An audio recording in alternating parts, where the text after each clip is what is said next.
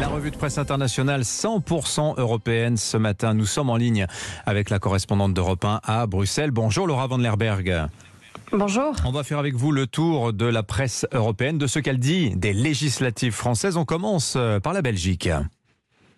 Oui, exactement. En Belgique, les élections législatives sont vues comme étant un coup de tonnerre dans l'Hexagone. C'est l'expression utilisée par le quotidien L'Écho. Il titre Le risque d'une France ingouvernable, avec en une une photo d'Emmanuel Macron sorti des urnes, un peu perdu. D'un côté, ce journal pointe l'échec pour le parti du président qu'il qualifie de désaveu majeur.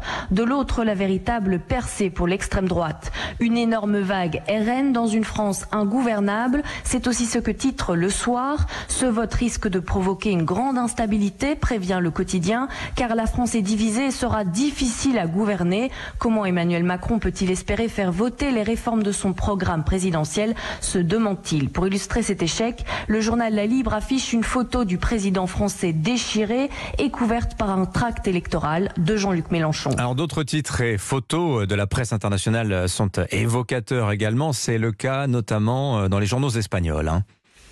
Oui, une photo d'Emmanuel Macron qui fait signe comme pour partir. C'est le choix fait par le journal espagnol El País. Une nouvelle ère politique s'ouvre, un territoire inconnu où il faudra pratiquer le consensus et le compromis. C'est ce que note le quotidien.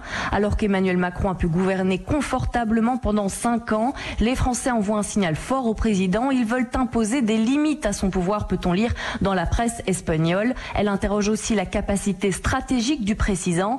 Cette décision a mené une campagne discrète ayant laissé c'est le champ libre à l'opposition. Et certains médias étrangers, Laura, se demandent si la France pourra toujours rester un partenaire, un partenaire fiable de l'Union.